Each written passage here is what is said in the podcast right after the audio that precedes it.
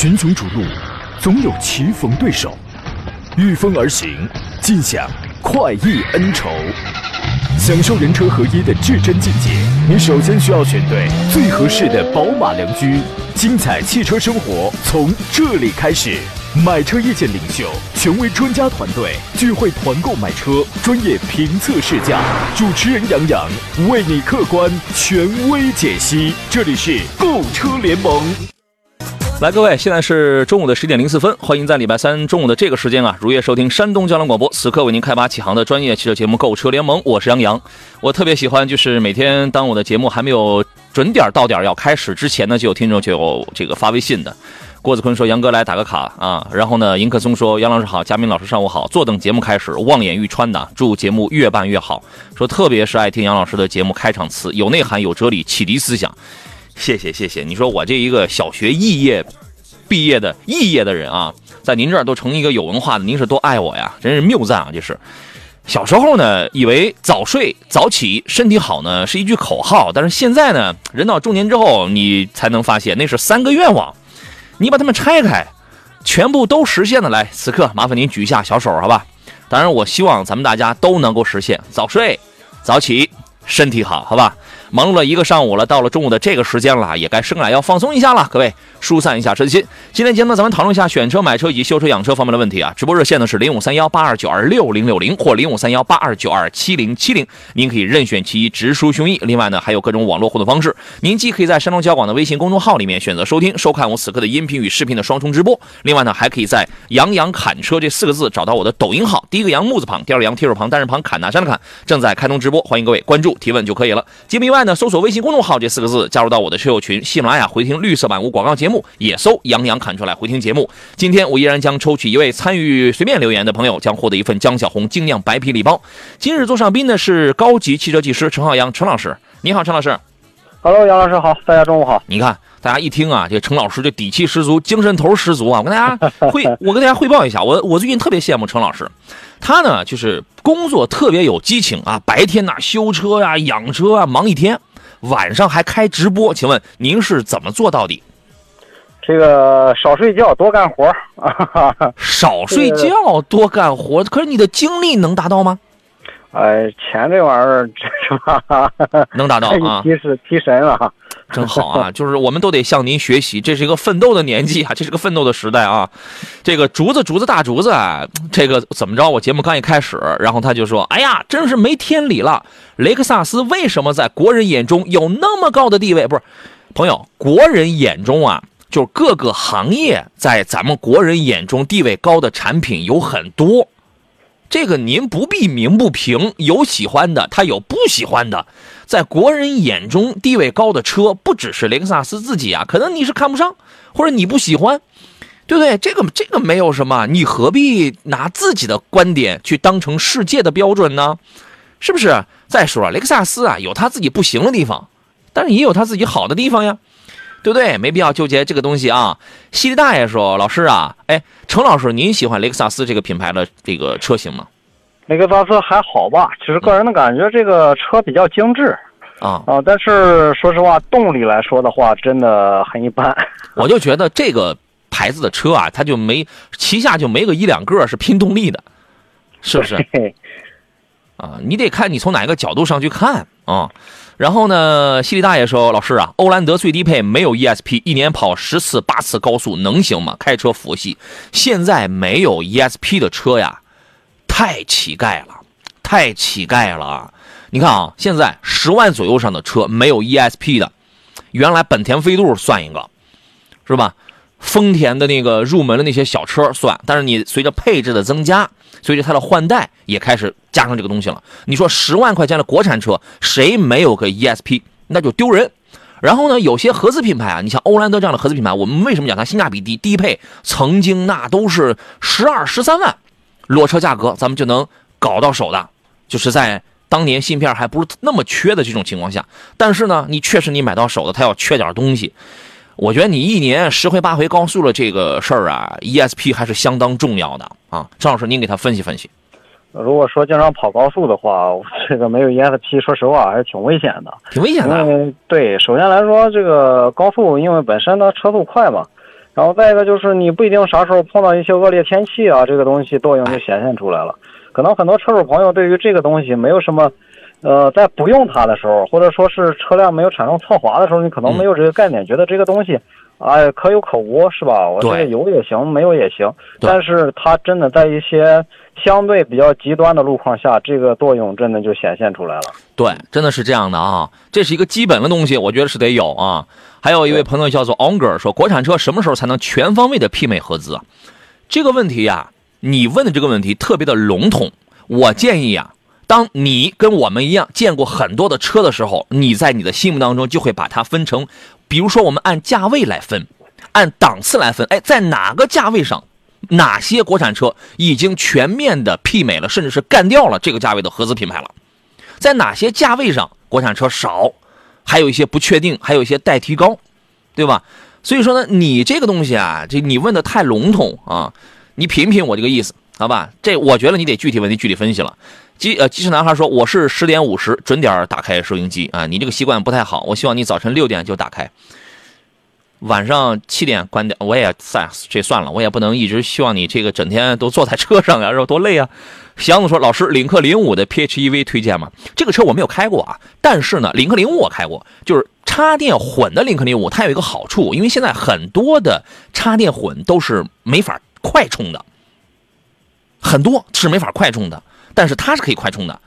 然后吧，这里程我印象当中也就跑个八十来公里，NEDC 的这种最长的这个里程八十，可能是八十还是九十。如果你的日里程啊，我觉得这个真得。我昨天有一个人问我五三五 LE 能买吗？我说我就开这个。我说你得给我打个电话，好好聊一聊。我得先知道你是个什么人。有的人呢瞻前顾后，我既想要省钱，我还不想让它贬值。瞻前顾后，他考虑的很多。有的人人家不是，人家是活在当下。我看的是眼巴前的这种驾乘的品质感跟舒适感，所以我得先聊聊，我得先知道您是个什么样的人，对这个是吧？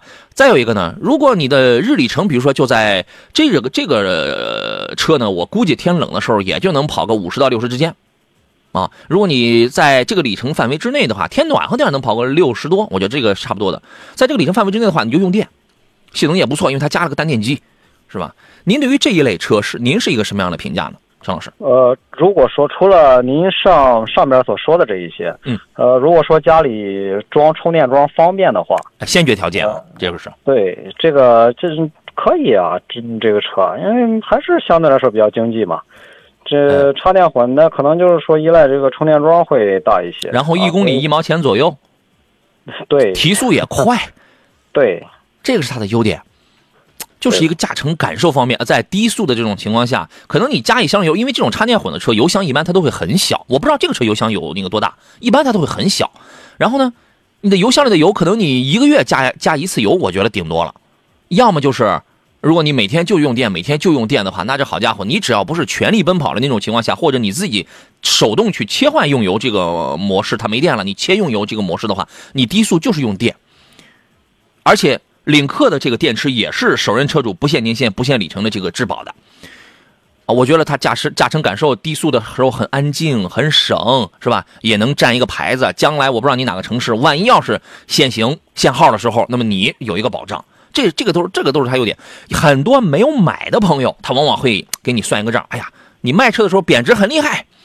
啊，你将来你电池坏了之后，你这个这个很厉害很厉害。人电池你有的车它不是不限年限、不限里程的质保嘛？再一个，所以、啊，人跟人是不一样的。有的人他必须要算啊，以后贬值是怎么怎么着，你这种人他是很纠结的。啊、如果您是属于是这一类纠结的人的话，这一类车你都别买了。我咱们说的痛快点就是这意思啊。G C 的问题是林肯 Z 这个车怎么样？Zephyr 啊，这个车应该是前两天刚刚上市，前两天刚刚上市，好像网络上有一个广告是吧？宣传的它是对标，它用的那个字眼是对标还是吊打盖板的什么 A 四、三系这样的车型哈？您对于这个车的评价怎么样，陈老师？这车颜值还可以，嗯，当然因为毕竟刚上市嘛，这个具体的一些情况还没有了解。但是 这个车因为还是属于一个豪华品牌，嗯啊，要接受它的一个保养维修比较贵的一个情况，尤其是维修。嗯，这个车的配件，嗯、呃，一个是比较少，然后再一个就是比较贵。嗯啊，如果说能接受到这一点的话，就可以去看看这个车啊。林肯嗯基本全系都是这么个情况。我觉得林肯的 Z 跟全新的蒙迪欧这俩车可以放在一块来比较一下了，一个是精装版，一个是价格老亲民的十五万九起的预售价格的那个，咱们叫落地版、接地气版、地这个地气版。这俩车你可以放在一块儿，哎，这这哎，二点零 T 啊，什么什么，都是都是这个福特的这个调教怎么样？可能在精细程度是不一样，在售后服务方面这个不太一样。林肯 Z 这个车啊，到时候你去开的时候啊，我因为这个车我我到现在我还没有去试驾过，我没法跟你分享这个试驾感受，但是我可以给你提一个醒，就是福特的变速箱的问题。你开的时候你要感受有有没有顿挫，有没有那个顿挫啊？好吧，就这意思啊。还有人说林肯贬值太厉害，只建议买二手。呃，车这个东西其实所有的车都是要贬值的，都是要贬值的啊。还有你说摩卡质量怎么样？摩卡你看哪一个呀？摩卡我现在我前两天我刚开了那个 DHT PHEV 那个插电混动，我觉得那个插电混动是挺香的。它香在哪儿呢？关于这个 PHEV，它你需要具备什么样的条件才能去买？这个我们就不用去说了，是吧？你首先家里得安充电桩，再一个你的日里程在那个范围之内。呃，PHEV 版的摩卡，它的 WLTC 在这么严格的测试标准下，它是两百零四公里的纯电续航，这个是香的第一点。联来，我们继续回到节目呢。刚才说到了这个摩卡的 DH DHT 的 PHEV，我说的第一点啊，就是它在 WLTC 的这个非常复杂的工况下，可以跑到两百零四公里。你知道有很多就五十万以里啊，跑得远一点的是多少？奔驰 E 三五零 L 跑一百二，长安呃 UNI-K IDD 跑一百三，啊，沃尔沃 T 八跑五十五，然后奥迪跑八十，呃，五三五 LE 跑九十，比亚迪跑一百二，五十、一百一、一百二。基本就是就是，反正基本就是这里程啊。呃，但是他们当中有很多的测试标准是 NEDC，NEDC 是实验室数据，WLTC 呢，它会分很多路况，比如说城市路况，然后呢，它大概它它是分四个路况，最重要的是它会分一个高速跟超高速，所以 WLTC 的这个测试标准是很严格的，CLTC 会比 WLTC 会少一个超高速，所以在那么在那个标准下，它能跑两两百零四公里的纯电续航，这个还是不错的。另外，什么叫 DHT 啊？它这个是一个叫混动专用变速箱的这么一个缩写啊，Dedicated Hybrid Transmission 的这么一个三个首字母的这么一个缩写，所以这个在在在技术上，它会比比亚迪啊，比什么那种单档变速箱的技术它要好一些。所以你开起来的时候，基本上八十公里以下，你能感，其实到了八十公里这个临界值的时候，你能感受到，哎，它换挡了，电动车它有换挡的那种感觉了，你去开。啊，所以我觉得这个车还是从技术上去讲有它自己的一些个卖点，当然卖的也贵啊，这个车卖三十万了。你单看它纯电这个续航吧，你一天跑三十公里的话，一个礼拜充一次电，嗯，一公里和一毛钱左右，性能也性性能也不错，那个舱内的那个做工啊，什么座椅的用料也都挺还挺舒服，嗯，您对于这个车的评价怎么样呢，陈老师？其实这个车看外观来说是比较年轻，然后这个也比较前卫啊。啊，然后从技术来说的话，它其实这个续航已经可以了。嗯，呃，可能这个车性价比目前来讲算是跑的比较长的了，对，对，然后这个，但是它的这个技术啊，可以和其他的这个电动车来说的话，会多少的省一些电。嗯，哎，啊现在如果给您两个选项，一个是摩卡的燃油版九档双离合那个蜂蜂巢自己自己的九档双离合那个，一个是这个 PHEV 这个插电混。假如说您也能安充电桩，您会怎么来选择呢？这个可能我会选择这个插电混吧。嗯呃，因为这个如果说你是跑这个跑高速啊、跑嗯长途的话，这个车可能呃不太什么合适。但是如果在市区内开的话，这个车确实这个经济性在这儿哎比较合适。你要跑长途的话，你就切那个，它会自动切一个 HEV 跟一个 EV 这种模式，啊，你可以让它自发电，对吧？你要是一百公里这种短途、这种小小长途的话，它这个车它是没有问题的。嗯对，这个总的来说，这个车的对经济性合适。对你去试试吧啊！J C 说：“主持人好，我想听一下您对丰田奕泽这个车的评价。这个车我好家伙，我开它那得是几年前了。这个车哪年上市的？一几年上市的？刚一上市我就开过了。这个车呢，呃，我给你以下几条建议。第一个呢，它肯定不走量，你不要考虑保值的问题，你就冲着这个可爱。”还挺好开，去就好了。第二一个，二点零升发动机，发动机的热效率是在百分之四十，然后呢，用的是模模拟十档的 Direct Shift 这个变速器，这个车开起来包括你想超个车什么，它没有很强的、很突的一下出去那种感觉。我举过一个非常形象的例子，再再那个那个那个那个不太明白的消费者也能听懂，像一个小水龙头，水量开的不大，呲呲呲就那样直着呲，中间不间断那样直着呲，它的驾驶感受就是这种就是这种感受，悬架很软，悬架很软，后排实用性偏低，中控台黑乎乎，没什么好的配置，但是这个车就是样子好，呃，样子乖，然后呢适合女同志。嗯，开起来以平顺为主，还二点零升，排量看着挺大，但是还不是很费油，就是这几个卖点，肯定不保值，后排实用性差，就这些，能开能用，适合女孩这个就是我对它的评价。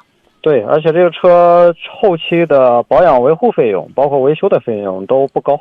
哎，丰田二点零升，这个都是很老的、很很很成熟的这个发动机这一类的啊。对，听风等于来说，沃尔沃保养的比奥迪还贵吗？这个您给他个建议。呃，稍贵一些。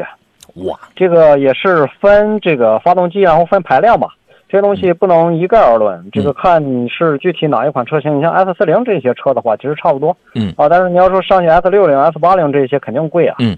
然后他关心的是叉 C 六零跟奥迪 Q 五家用该怎么来选，这个都都可以买啊，都可以买，就是两个有不一样的一些特点跟风格吧，您给分析分析。呃，Q 五的话，总的来说比较均衡，哎，它不管是这个实用性，还是空间，还是就是说保养维护的费用各方面来说，都比较更加的偏向一个家用。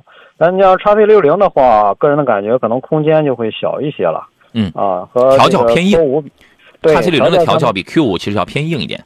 对，是的。然后叉 C 六零和 Q 五比，相对来说更加的偏向一个商务商务这个气质。但我嗯，您先说。呃，如果说对于空间需求量不大，而且这个追比较追求精致的话，嗯，这个叉 C 六零倒可以。但是如果说你要以实用为主，主要还是家用，嗯，啊，这个开起来要舒服一些，这个驾乘感受要舒适一些的话，嗯，还是推荐 Q 五。就是你买 Q 五呢，它已经及格了，它是六十分。我我的这个比喻不是说 Q 五就值六十分，不是，就是你的这个选择已经就是 Q 五是六十分，它已经合格了，它没什么幺蛾子。它没什么幺蛾子，对吧？我觉得这个是首先要有一个前提啊，您揣着多少钱去买啊？因为你会发现沃尔沃 x C 六零的这个性价比是要高一点的，啊，但是 x C 六零有有比 Q 五强的地方。你比如说，有人喜欢开那种底盘稍微硬一点的车子，还有一个是什么呢？它的这个主动安全配置，你在 Q 五上你需要加几万块你去选装的，你这时候你千万别说我不在意这个，好家伙，那咱不在意这个是因为你不想花那个钱，有用啊，有用啊，然后呢？你在奥迪 Q 五上，你花你需要花几万块钱去选装的东西，叉 C 六零上它是原车带的，起码是根据配置的递增是慢慢慢慢它给你去丰富的，所以性价比一定是它高，啊，但是它是个二线豪华品牌，对吧？就看你是追求哪些方面更多一些。这俩车如果真让我现在去选的话，首先我不会买 SUV 啊，这个是我个人喜好的问题。但是如果你现在你要你要让我去买的话，我会选沃尔沃这个。因为那些个东西，那这个主动安全配置，好家伙，我买一台五十万的车，它原车没有，我都会额外添三四万我去加。那那一台三十万的车，如果它具备这个东西的话，那我肯定喜欢的，啊，就是这个意思。呃，您考虑一下啊。连战说：“杨你好，请再解释一下，奔腾 T 九九跟红旗 HS 五是一个平台吗？是，品控相差大吗？有一定的差距。这俩百分之这俩百分之一万是一个平台，呃，有一定的差距吧？啊，您怎么来看？”这两个姐妹花呢？其实说实话差不多，看这俩车就是这个，对，就是定位的问题啊。嗯，这个奔腾 T 九九给我的感觉来说，可能会更加偏向于这个经济实用吧。呃，它实用性挺好，但是你要说有多经济啊，它没准比红旗 A 呃比 HS 五还得费点油呢，因为它那个车多大？啊，对，也是，但是这个 T 九九这个车。给人的感觉就是，反正给我自己的感觉啊，就是不太像那么回事。这俩车，我觉得看你，你如果考虑性价比谁更高，什么叫性价比高啊？我相对我更便宜，好家伙，T 九九我十五万、十五万、十六万我就能搞一台啊！它是个中大型，它四米八，完了之后也是二点零 T 配一个八 AT，这个八 AT 来的性价比也是挺高的。然后我又需要一个那么大的空间，我在选择了余地上，什么五座，因为它分六 AT 跟八 AT，这个它都有啊。然后呢，我要五座了，哎，T 九九我印象当中是不是有七座的呀？我最早的时候我开的是那个五座的，这个我记不清了。然后呢，反正反正反正空间大，你如果需要这个的话，你可以接受它可能在一些细节用料方面不是那么的高端跟精致，对，你来一个 T 九九，对吧？但是你说我也不需要那么大的这个空间，我考虑的是。因为从品牌力上去讲，虽然都是一汽，那红旗它就是比奔腾高，这个毫无疑问吧？这个我相信大家应该没有什么疑义吧，对吧？然后精致程度，它也要好一点。你同一条生产线下来的这个现代就是比起亚在某些方面要好一点，别克就是比雪佛兰在某些方面要好一点，都是同一个平台上下来的，啊，这个您考虑一下。还有人问的是本田 CRV 跟森林人哪个好？朋友，这个不存在哪个好，这俩车呀，能力不一样，玩的地方不一样，使用花你就你要花的钱也不一样，就这就这主要就这几方面的这个差别，啊，您给他分析分析。呃，森林人动力啊，还有驾驶感受，呃，更加偏运动啊，CRV 更是更像是一台偏家用，哎，啊，这个经济实用为主。对，是的，你说森林人这个。买车的价格也高，然后后边保养维修的价格也高，嗯，啊，但是这个车确实是你像驾乘感受啊，还有动力啊这些，你，真的是和 CRV 是没法比的，呃，所以说这个要看你去这个看你偏向哪方面吧。嗯，您如果说我就需要一个家庭用车，我希望它省心，尤其是要经济。无论是使用的，就是综合各方面使用的成本要更经济一些，而且我那儿呢天气都都挺好的，也没什么特呃很长久的恶劣天气，你买个 CRV 1.5T 的绝对够用了，它就是个买菜车，没有什么很鲜明的个性，没有什么很鲜明的能力，它它没有的，够用了，但是它长处刚才前面就提到了经济保值，好家伙，这都是是吧？就是咱们咱们老百姓需要的车，那么如果你那儿呢？比如说路还有点糟糕，或者您也挺有那种野外的那种，当然，森林人也越不了野啊。它也是一台城市 SUV，但是它的四驱的能力比 CRV 强的不是一星半点而且整个的这个驾控感受比 CRV 也是要好很多的。使用成本偏高，差别在这儿，好吧？还有人，毕竟这个水平对置发动机嘛，它的保养维护、后期保养维护费用真的是挺高的。对，所以买车局真的不存在。哪个谁比谁好？我觉我我我讲过很多次，一台两万块钱的比亚迪 F 零也有比一台两百万的奔驰 S 迈巴赫强的地方，省油，好停好放啊，是这个是吧？光这两条，这难道不是优点吗？一定是看你最在意的点是什么，就是需求。这事儿我说了十五年了，我我希望已经有我我已经改变了。就是普及了，改变了很多的听众在选车方面，我们要首先要自己要去想一想这么一个事儿。原来大家是不是这个不考虑？张嘴就是我买哪个车，哪个车好，对吧？啊，有人说我开过森林人，冰雪路面确实不一样。是的，确实如此啊啊。然后呢，还有人问的是什么？我看一下这个问题啊。汉兰达担心机油增多乳化。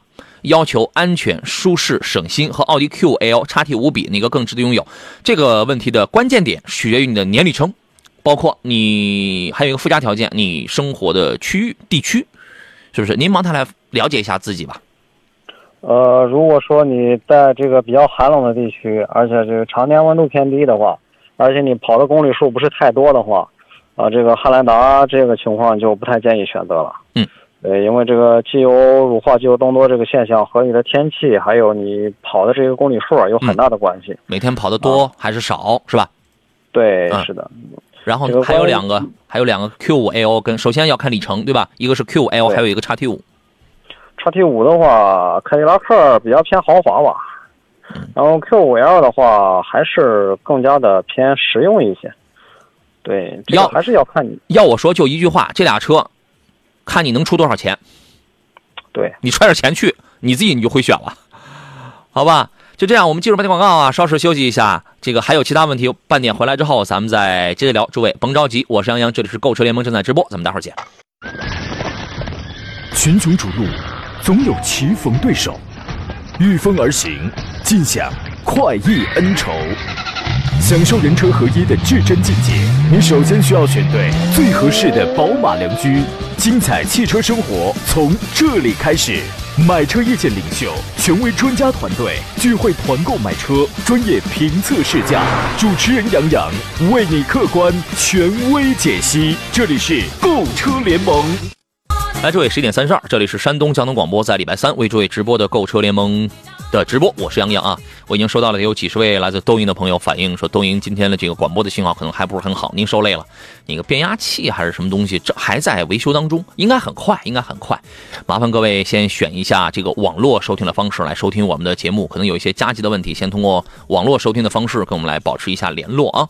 稍后时间咱们接着聊车，各位遇到了选车、买车、修车、养车的问题，都可以来进行。提问啊，这个直播热线呢是零五三幺八二九二六零六零或八二九二七零七零。另外，您还可以给我发微信，山东交通广播的微信公众号给我留言，杨洋侃车的抖音号当中给我留言都是可以的。听不到咱们节目很着急啊，换网络收听啊，谢谢。继续来看大家的问题，谢谢连战的鼓励啊，说专业靠谱等于杨洋啊，谢谢您客气了。这个我们尽量就是反正就是设身处地的，为什么一直在问大家你的需求点是什么？就是我们就是设身处地这四个字儿。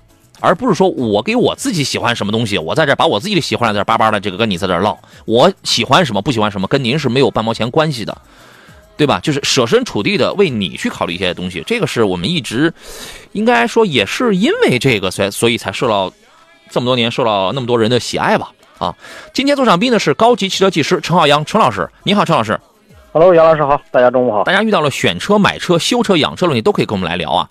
半米阳光问了一事儿，我觉得这个我实在是不想往我自己身上靠，所以我准备把这个难题抛给你。他说：“杨洋你好，福特锐际 2.0T 的四驱都四驱了，跟森林人，你更推荐哪一个？我不考虑油耗，啊，你别让我来选啊，因为他毕竟他不是我买车呀。你要让我选的话，我得先琢磨上，我先两分钟不说话，我先琢磨琢磨我的需求，这俩车能靠上吗？是不是？我得琢磨琢磨这个啊。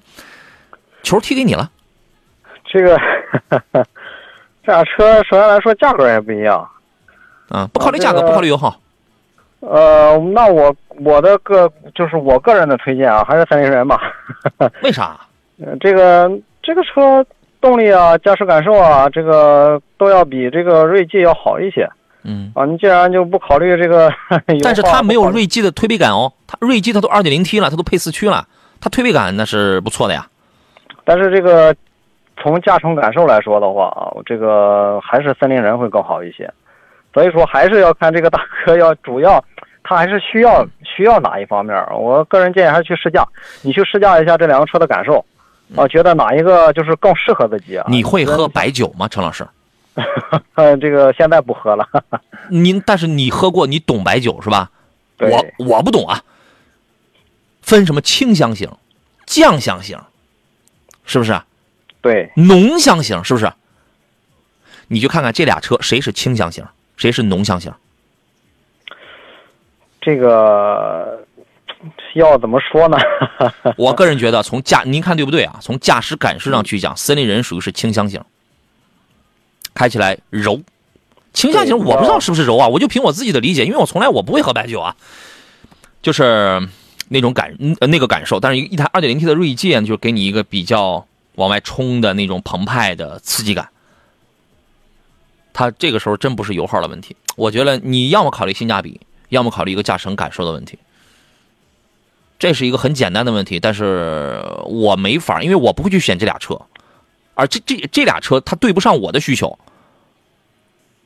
对于舒适、对于空间什么这种需求，它对不上我的需求，所以我已经很努力的争取把我变成你去考虑这个问题，但我考虑不出来。对，要说的话，可能一个是动力会比较好，然后另一个比较稳重，比较稳定一些。对，啊，这个差不多就是这么个情况，好吧？所以我就是刚才在陈老师在讲的时候，我就突然想 想到了这个白酒的这么一个 一个一个一个什么什么东西啊，我也不知道对不对，好吧？您再品品吧。啊，西西说三十到四十万四驱 SUV 要求安全性好，空间还得大，日常通勤最好省油。空间大了哪有什么特特省油的呀？冬天跑冰雪路面比较多，可以推荐一款吗？跑冰雪路面比较多，你想省油，那就注定得是城市 SUV，而不是非承载车身两把锁、三把锁的越野车。那么城市 SUV 应对一般的冰雪路面，我觉得还靠谱点但你要是太严重的话，可能也不是很靠谱啊。安全性高，空间得大，三十到四十万四驱的，您给来几个？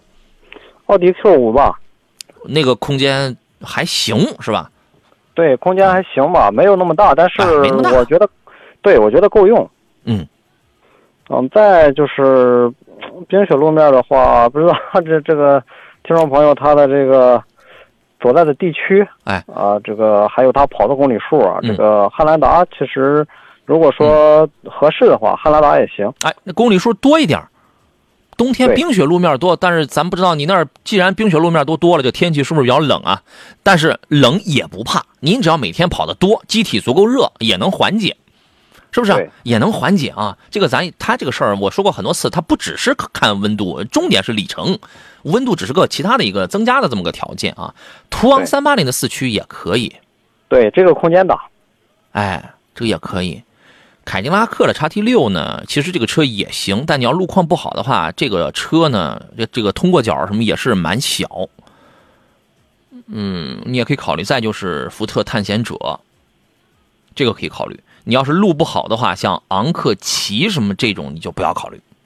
路不好，你不要考虑这种。我觉得这这几个，这几个您要不你先研究一下，好吧？刚才还有朋友在抖音直播间问了我一事儿，说一个顶配的昂科威 Plus Avia 版本 Avenir 三十万九千九那个对吧？和一个盖板的入门的昂克旗两驱昂克旗，问如果是我的话，我会怎么去选？呃，虽然这两个车在级别上是有差距的，一个是机头，一个是凤尾，但是我个人觉得啊，都到了机头了，那肯定它的舒适性这块儿百分之百，它明显它要好很多的。我我会选机头，对，而且配置也在这儿嘛。哎，有的一些人或者有一些行业，他可能觉得他自己需要哪怕是个凤尾的车来充门面，那他就不得不选个凤尾。但是我是普通老百姓，我觉得对我对我和我家人来讲，舒适性最划算最高，这个是我的追求。我不需要拿一台车来充我的门面啊，所以我就会选机头。呃，我是这样考虑的。好吧，扬帆起航说，奔驰 GLE 三五零 Coupe 啊，女士家用值得入手吗？那这个车肯定是值得入手的，是吧？和卫士纠结，女士开啊，女士开甭买卫士了，卫士可能就给你个样子，给你个底盘，但是这甭买卫士了，一堆毛病，你知道吗？你还不如买个 GLE 呢。对，比较省心。您您劝劝他，这个路虎不光是卫士啊，全车系，这个小毛病，说实话不断啊，尤其是电器电路方面的问题，还是我们之前聊过的。你像这个，呃，今天这儿升级，明天那升级哎啊，要不就是你像这个玻璃直漏油玻璃天啊，对，玻璃窗要不就落不下来了，升不上。好，咱们待会儿说啊。好了，我们回到节目当中来啊。这个陈老师刚才说到了卫士是吧？对，啊，呃，卫士，你像这些电器电路的毛病啊，确实是略多一些啊，不是那么太省心。嗯。啊，这个奔驰 GLE 这个车级别也在这儿了，而且空间也合适，这个豪华度也在这儿，嗯，没有什么可挑的，尤其是女士开，嗯啊，这个就相对于卫士来说就省心多了。行啊，那您考虑这个。呃，古名山硬说装面子啊，就买凤尾啊，对啊，所以他有这样的朋友嘛，是不是？但是你要跑在路上，你对这个不太懂行的，他来一个昂科七，来个昂科 plus，他也有的时候他也不一定能分得出来，是吧？百米阳光，你不要把球老是踢给我，说杨洋，如果是你的话，二十万左右的 SUV 你会选什么？我不喜欢 CRV 和荣放这种佛性的车。哎，你这个问题我能，我可以想明白哈。呃，虽然我是一个开过很多 SUV，然后呢，但是我自己去买车，我不会买 SUV 的人呢。虽然我是一个这样的人，但是如果说我现在我就要买一台二十万的 SUV 的话，呃，我现在这个第一年龄比较尴尬。我在年轻几岁的话，我会买领克，就是领克系列的，比如说零五这样的。前提是如果我在年轻几岁，因为我不知道你什么条件啊，因为我觉得它那个车对于年轻人来讲的话，就是各方面动力呀、颜值啊、配件啊，就是很有空间，很有很有潜能啊。那么现在这个岁数了呢，考虑到家庭成员比较多，我会侧重于舒适性要多一些。那么要看我能出得起二十几。假如说我能出到二十五六，我可能啊，你比如说我会在哪几个车里边来琢磨昂科威 Plus，我知道别克后边毛病一堆，我知道，但我有数，我能搞得定，我就要它那个舒适性，啊，然后呢，就当然我买之前我就知道它是有毛病的，但是我还是会买，因为我觉得它这个呃舒适性还是不错的。另外，如果我出不了很多的钱，我就二十万的话，我会买国产，比如说我拿顶配的吉利星越 L，或者说是顶配的长安，就是拿这种都带四驱了，都带二点零 T 了，舒适、配置、做工都挺豪华，我会是这样去考虑。我不一定具体买哪一台，因为在我眼里没有最好的，没有唯一的，但是我会朝着哪个方向去。希望对您有启发啊！快乐就好说，请问杨专家啊，秦宇哎，这个杨老师还有专家是吧？您客气了。三十万左右买插电式轿车给推荐，三十万买插电混的这个干这个价格很尴尬，很尴尬。首先啊，你可以考虑一个 T 八动力的沃尔沃的 S 六零，但这个车可能得三十冒点头，这纯电续航跑不多，就五十五公里。车还行，就是纯电续航短点了。另外呢，就是大众的 GTE，这个你用不了三十万，这个你用不了，你高配落地它都用不了三十万。一点四 T 的，也是五十来公里，其他的也有些非主流，你像什么索纳塔的插电混那种，就稍微那得往后再排一排。所以我觉得三十万买个插电混的轿车，这个有点尴尬。您觉得呢，陈老师？没有什么太多的一个选择的余地吧？哎，选选选项就主流的选项不多。对，是的，这个比较尴尬。你这个也是比较尴尬，其实真没什么多的选项，哈哈。对，好吧，这个小布浩浩说：“哥，四十万是选朱丽叶还是选宝马三三零 i？” 这个朱丽叶 Steel Wheel 双叶版、三叶草版，哎，那个是叫双叶版吗？反正三叶三叶草版什么的我都开过。这个朱丽叶这个车选的话啊，哎，呃，慎重一些啊。这个车可能首先来说，车价格不高，嗯啊，三十到一百万，整个全挎着了。对，是的，这个你要买一个平民版本的，你和这个三三零比的话，它同级别的也有，嗯。啊，而且这个车比较另类啊，比较个性，嗯，呃，这个车没有什么太多的问题，嗯。啊，其实和这个三三零其实差不多，而且保养的费用，呃，确实是不高啊，都差不多的，跟宝马差不多，其实，对，但是维修的话，这个车真的是特别特别的贵。嗯啊，我因为我的一个朋友就开了这么一个嘛，当初换了一个灯，这个保险公司给定了，就定了十万多块钱。嗯所以说一定要做好这一个心理准备，配件特别贵，而且等还这个等的周期还比较长一点。这个东西啊，你要考虑你当地啊，你当地有没有阿尔法 Romeo 的这个经销商，还有这个售后服务。对你这个有没有？这个车它是一个很另类、很个性，你能赚眼球的一个选择。它呢，操控性，我当时我是在场地赛当中开的，操控性不输宝马。它不是宝马，但你要知道，宝马遍地都是啊，宝马的服务遍地这都有啊。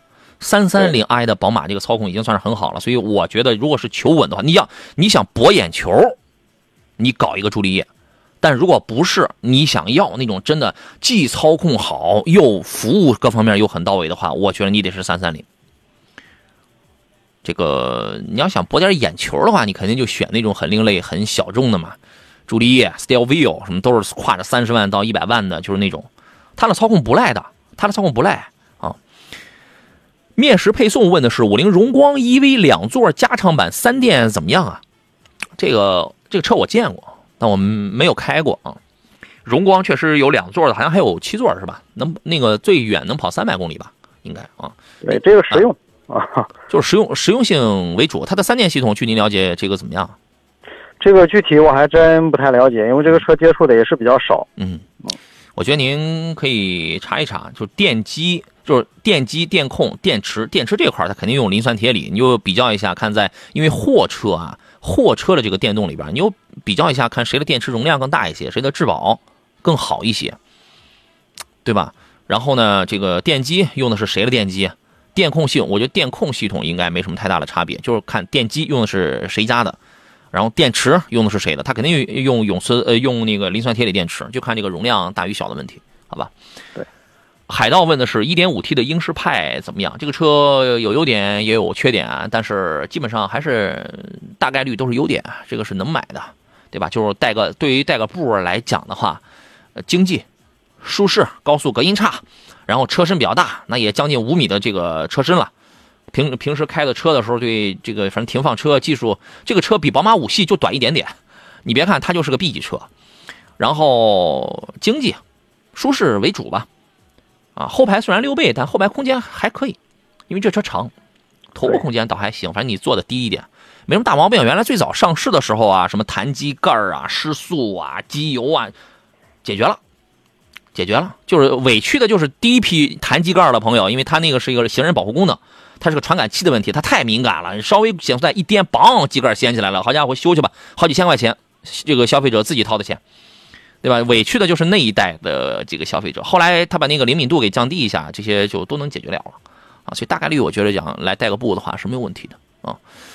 幺七八问的是啊，半米阳光说好的，我去试驾一下昂科威 Plus，还真没想到这个车。这个车呢，它一定是有一些缺点。你比如说六万、八万、十万公里的时候，它小毛病会多一点，然后保值挺还是很差。但是呢，就是看你是在意哪些方面，它舒适性还是有的。舒适性这个还是有，它这个车没有什么很强烈的那种驾控感，就舒适性这个还是有。做工看上去、摸上去还是不错，舒服啊。幺七八问的是沃尔沃 x C 四零新能源，这个能给点评一下吗？这个车您的评价怎么样？这个车。空间空间小，对，特别小，对，是的，这个感个人感觉，如果预算够的话，这个车，嗯，不太考虑。那如果说真的喜欢这个车的话，也行，啊，只能说也行。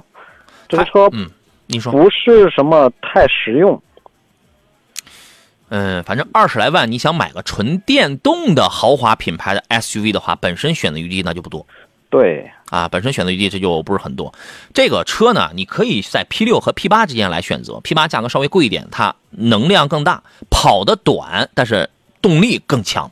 正常情况下，你如果对动力要求不高的话，你买个 P 六，二十来万，你买个 P 六是可以的。它技术不是多么的高。你比如说，现在我们刚才前头我们说，有些以摩卡 PHEV 来讲的话，它已经到了二档的 DHT 的这个变速器了。但是它呢，还是一个单档的，单档的这种啊，就是以平顺为主，你就慢慢开着就好了。也，当然它也能五秒破百，这个也是可以的啊。续航里程也是这个这个是吧？我也能跑个四百啊，就是四百多，这个我也是能达到的。而且质保也不错，而且我也是个豪华品牌，配置也挺到位，主动安全配置，你甭管是油车还是电动车，沃尔沃家里都很丰富。然后，那么你就想，在这个价位，我想买个其他的豪华品牌的 SUV 的纯电动的，还有什么别的选择吗？有吗，陈老师？这个价位，说实话也是有点尴尬。对，二十多万的豪华品牌的纯电动，有点尴尬。对你没有办法去推荐。对，我觉得从大的方面上去讲的话，这个车还是可以信赖的。呃，对性能要求不是很高的话，你就买一个 P 六两驱的 P 六，就完全足够使用了。你可以考虑一下。见证奇迹说：“这个福特锐界 Plus 哪个配置性价比高？现在它配置名我记不住了。原来那个锐界我就推荐豪锐，两驱豪锐或者是四驱豪锐。那两个豪锐这个是最均衡，是最合适的。现在这个 Plus 之后这个配置名我记不住了，您有没有什么意见？呃，这个车空间啊，空间倒是还可以。这个我觉得还是要去试驾吧，这东西没有办法去。”这个和你怎么说呢？去一个具体的评价吧，去看一下，就是配置，呃，都有哪方面的差别？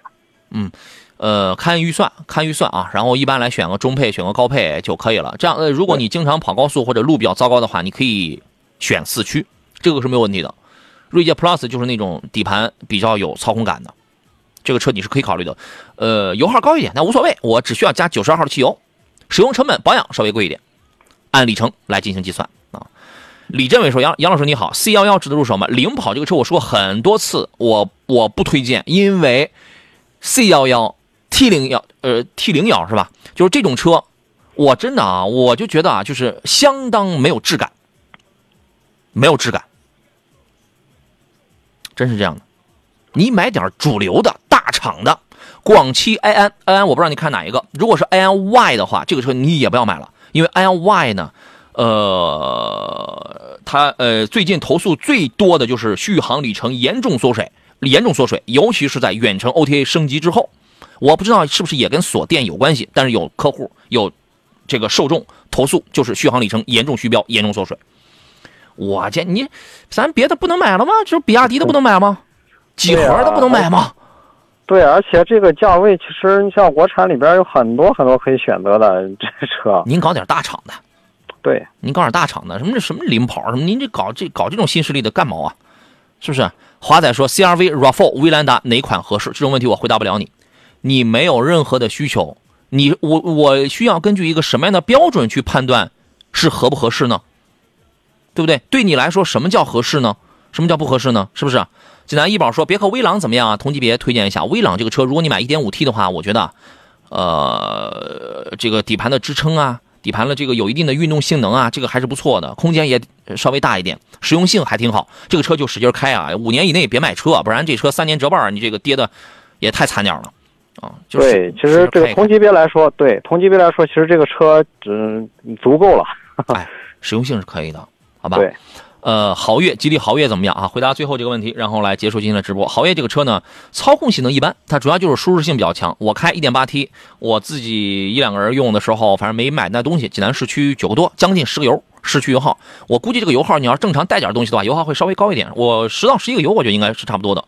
主它主要是实用性强，十万出头，一线自主品牌当中的唯一选择。一线里边，其他也有啊，捷途也大。但那个可能您咱得往二线上稍微放一放，是不是啊？今天的江小红精酿白啤礼包，我要送给连战，欢迎来到杨洋侃车的抖音号当中给我发一个私信吧。再次感谢陈浩洋老师来做客，咱们下回见。好嘞，谢谢杨老师，谢谢大家，拜拜。感谢诸位的收听收看，我是杨洋，明天十一点咱们再见。